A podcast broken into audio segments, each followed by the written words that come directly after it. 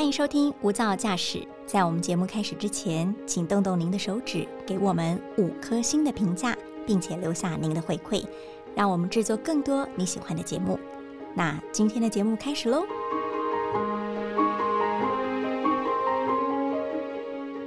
您好，欢迎收听大爱电视、大新闻所直播的 Podcast《无噪驾驶一百种看世界的眼光》，我是刘芳瑜。今天为大家邀请到的是外电编译黄静婷。静婷，Hello，Hello，大家好。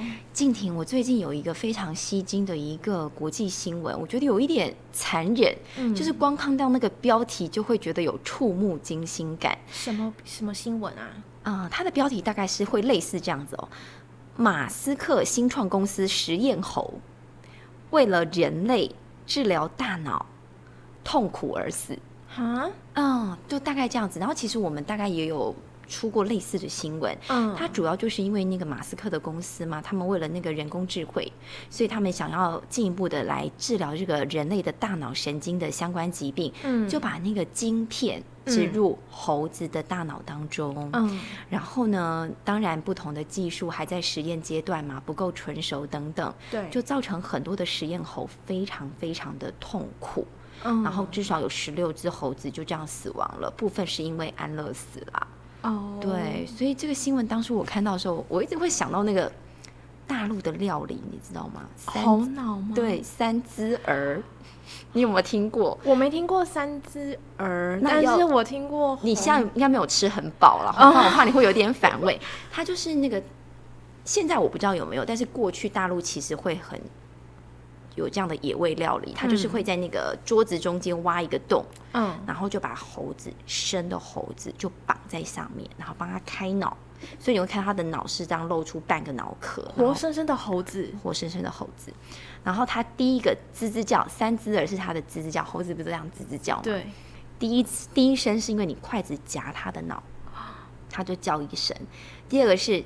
你放到蘸酱中，你自己也会不自觉的很想要叫一声。天哪！第三个是放入嘴巴的时候，天哪！对，所以嗯，我觉得虽然说一个是人为去把它当做料理，嗯，一个是为了人类的医学科技对而牺牲，但其实都是牺牲了动物的生命啦。对对，就是都有不同程度的需要讨论这个人道层面。对对，那这也是今天想要跟听众朋友来分享的。嗯，那就来做这个简短的国际新闻梳理，也是跟这个动物实验有关，是有关于制药大国瑞士，他们呢在二零二零年的时候统计出来。高达有五十五万只的动物都是死于实验的项目当中啊，琳琅满目，包括有四十万只老鼠、四千六百多只的狗、一千五百只的猫咪，还有一千六百匹的马。那其他还有包括像是灵长类动物啊，牛啊、猪啊、鱼啊等都是不胜枚举的。那其实我们知道，近来在瑞士呢，也因为这个人道主义的关系，有发起了一场。反动物实验公投，但很遗憾的，这个公投没有办法闯关成功，对不对？嗯，没错。那这个。公投我记得是瑞士当地的一位医生他所发起的，因为他认为说这个在动物身上做实验实在是很残忍，而且没有必要性。因为以他自己的医学观点来说，他觉得以现代的技术是绝对可以在不用使用动物的状况下做实验来开发新药品的。但是在瑞士哦，这么高度开发、高度文明的国度，还是有将近八成民众在公投的时候是投下反对票的。到底为什么呢？嗯，其实如果是根据当地的媒体分析的话，主要是有两个比较主要的原因啦。嗯，第一个是民众不太确定，如果说通过反动物实验法的话，会不会对人类本身的福祉造成影响？那第二个话，就像是刚刚国际新闻梳理中所提到的，瑞士是制药的大国，他们国家的出口值制药业就占了将近一半。那加上当地有两大药厂罗氏和诺华，这两家不断的宣称说，如果停止动物实验，就没有办法研发新药。这样子一来的话，会造成当地的经济造成重创。这样，嗯哼，看来就是经济还是没有办法避免的一个环节哦。就是如果我们想要保护这个万物生灵啊，然后又要维持我们地球上这个人类霸主的地位的话，制药。使用动物实验，看来在瑞士的公投的最后的结果，还是觉得是必要之恶啦。对。那刚刚也看到了这个新闻梳理的时候，有讲到好多好多数十万只的动物都死于这个实验项目嘛。那当中最多的话，就是我们常说的把什么当做实验性的白老鼠。所以在实验项目当中，其实最多的话就是使用到老鼠嘛。没错，嗯，而且不只是瑞士，对不对？其实绝大多数的一些制药大国，或是要做这个医学方面实验的话，也都是拿老鼠来做实验。对。那其实哺乳类动物有很多，除了老鼠小之外，体型比较小，还有什么原因？是因为让它雀屏中选？当当然，它小是一个。比较主要的原因，因为它饲养的成本就会需要的空间比较小嘛，然后成本比较低嘛，而且它们的繁殖力很强，生长的速度也很快，所以就变成实验对象的首选。嗯哼，那它们的生理机制跟我们像吗？跟人类像吗？有有有，比如说它们一样都是有心脏、肺脏、肝脏，还有血液循环系统、呼吸、神经系统等等，所以它就会变成说哦。这么多跟人类符合相似的地方，而且培养的成本也比较低，就变成我们实验室里面常常拿来做实验的对象了。嗯，那我们知道说，其实现在人道主义关怀的层面，尤其是已经延伸到动物上头，其实这已经是讨论了好多年的议题了。对，除了这个要保护动物的权益之外，其实我们相信还是有蛮多人会质疑，就是。动物性实验的有效性，对不对？嗯嗯嗯，没错。先来讲讲动物权益好了，像是我们常常使用到的美妆保养品啊，在研发的阶段都会经过动物实验，大部分啦。嗯嗯，根据国际动物权益促进组织的统计呢，他们说研发出一种新成分，就等于会有一千四百只动物死亡。一种新成分还不是一种新药品，对不对？是一种新成分。那在进行动物实验的过程中，会透过注射啊，或是叫让他们吸入，或者是说强行灌食。有的是把测试的物质呢，直接是涂抹在动物的皮肤或是眼睛上。怎么很像满清十大酷刑？对，超像酷刑的。而且过程中，研究人员是不会给他们止痛药或是舒缓剂的，因为他们也要研究他们的副作用。对，然后他们反应是怎么样？然后会这样一直反复反复实验到他们瞎了、他们病了，甚至死了才会停止。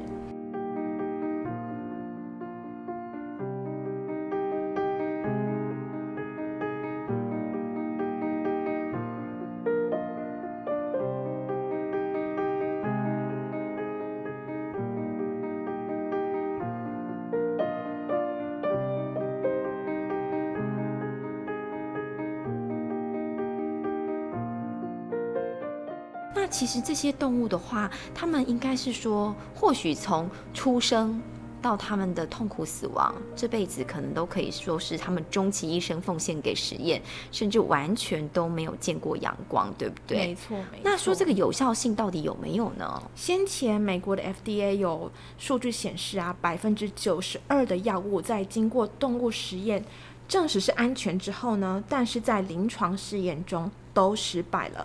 换句话说，就是不到百分之十的药物是成功的，而这些稀有的成功的案例，有一半哦，在临床试验的过程中，还会出现动物实验中没有发现的副作用。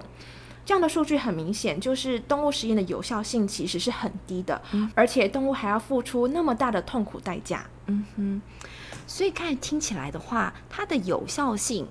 必要之二性好像不是绝对性的，对。但是长久以来，难免啦。我们在做这个医疗方面的实验的话，总是会拿动物来开刀。对，好像他们做过就比较安全的感觉。都会先说哦，我们已经经过了动物实验，然后接下来进入这个人体实验的阶段。对对，感觉好像就是一个流程，一个标准的 SOP。嗯。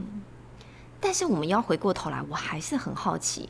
那既然呢，大家都知道，尤其是在拥有比较高度知识的这个瑞士这个国家，相信可能比较多、比较大范围或是比较绝大比例的民众，他们应该也会知道说，动物实验它的必要性跟有效性或许不是大家想象的这么高。但为什么他们还是投下反对票？是不是他们还是觉得动物实验是很必须的？动物实验到底是不是种必须呢？是不是个必要之恶呢？其实最近几年来，随着科技的进步，也是有其他的替代方案啦，嗯，包括利用大数据来分析。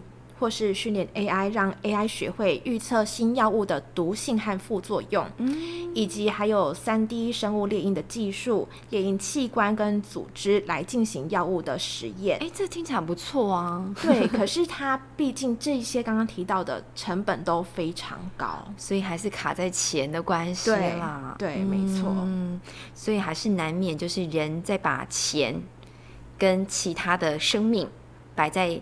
同一个秤上面的时候，嗯，大家还是觉得金钱为上这样子，没错没错。那当然，我们都不是学医的嘛，嗯，也不是什么医检系什么的，我们其实不会去真正参与到这个整个制药的过程。对，那我们也没有办法知道说，到底我们吃下肚子的这个感冒药或是头痛药，到底是不是有经过动物实验啊？那我们知道说，其实。有越来越多人的话，又有这个动保觉醒的意识，他就会觉得说，我是不是应该不只是如素而已？嗯，我可能在这个药物、保健品，甚至我的保养品擦在脸上的，我都想要选择是不伤害动物的。对，那静婷，我就比较想知道，我想听众朋友一起问，我自己也想知道，因为你本身有在用这个类似的呃不不做动物实验的保养品嘛？那像我们这种初接触者，我们要怎么辨别它的外包装上面，我们可以很清楚的看。看到吗？就是通常它的背后的标签上面都会有写说不经动物实验，有时候写中文，有时候写英文。英文大概会是什么？应该像是 no 或是 non animal test。嗯，就不做动物实验。对对对，然后或是会有一个是小兔兔的标章吗？我有点不是记得没有那么清楚，可是你可以仔细留意一下。如果通常不做动物实验的，他们也会特别的想要让消费者知道，他们也会特别标示出来这样子。而且，嗯，如果你是网购的话，说不定它的那个产品说明，它会有一些中文会特别标榜。对对对对。或者说你是临柜跟柜姐买，柜姐可能也会特别跟你讲，或是你可以问一下说，哎，我想要买。不做动物实验的，而且我知道现在有一些标榜是纯素什么植物保养品，对对对对，那个又是另外一个层面嘛。对，因为这两个不能画上等号哦。因为标榜纯素的保养品不一定是零残忍，不一定是没有做动物实验的，它只是说它的成分是素的，没错。哦。所以比较高层级的爱护动物，应该是要去选择这个不做动物实验，而不是。纯素保养品。对，如果你本身是吃素的人，然后也不想用到有动物实验的保养品的话，那你购买的时候就要有双重的确认。第一个，你要先确认它是纯植物做的；第二个，你需要去确认说它是没有做动物实验的。的确啊，就是好像有一点点麻烦，但是一点点麻烦，刚才就说了一种成分要杀死几只动物，一千四百只动物，然后想说一罐保养品里面真的琳琅满目很多成分，对，如此一来可以保护很多的生命，没错，感觉也是很不错。那这样我一开始要为我自己。用的东西打问号了，因为我喜欢用精油，嗯，我会觉得精油就是素的嘛，嗯，对吗？就是各种植物萃取嘛，花嘛，木质调什么的。对。但看来我现在才长知识了，可能哦，可能他在研究说，哎，这个对人类会不会敏感？对，或是有一些副作用，它可能也是背后会有一些需要再考量的地方对，可能下一次购买的时候可以特别注意一下。嗯，那如果听众朋友很有兴趣的话，也可以遵循刚才静婷教我们的怎么样的，哎，从外包装可以去分分析说，哎，它到底是不是一个不做动物实验？嗯，还有你想要选择纯素保养品，可能也要多一层把关。对，或许它才能真正的友善动物，然后让我们大家用的更安心。对。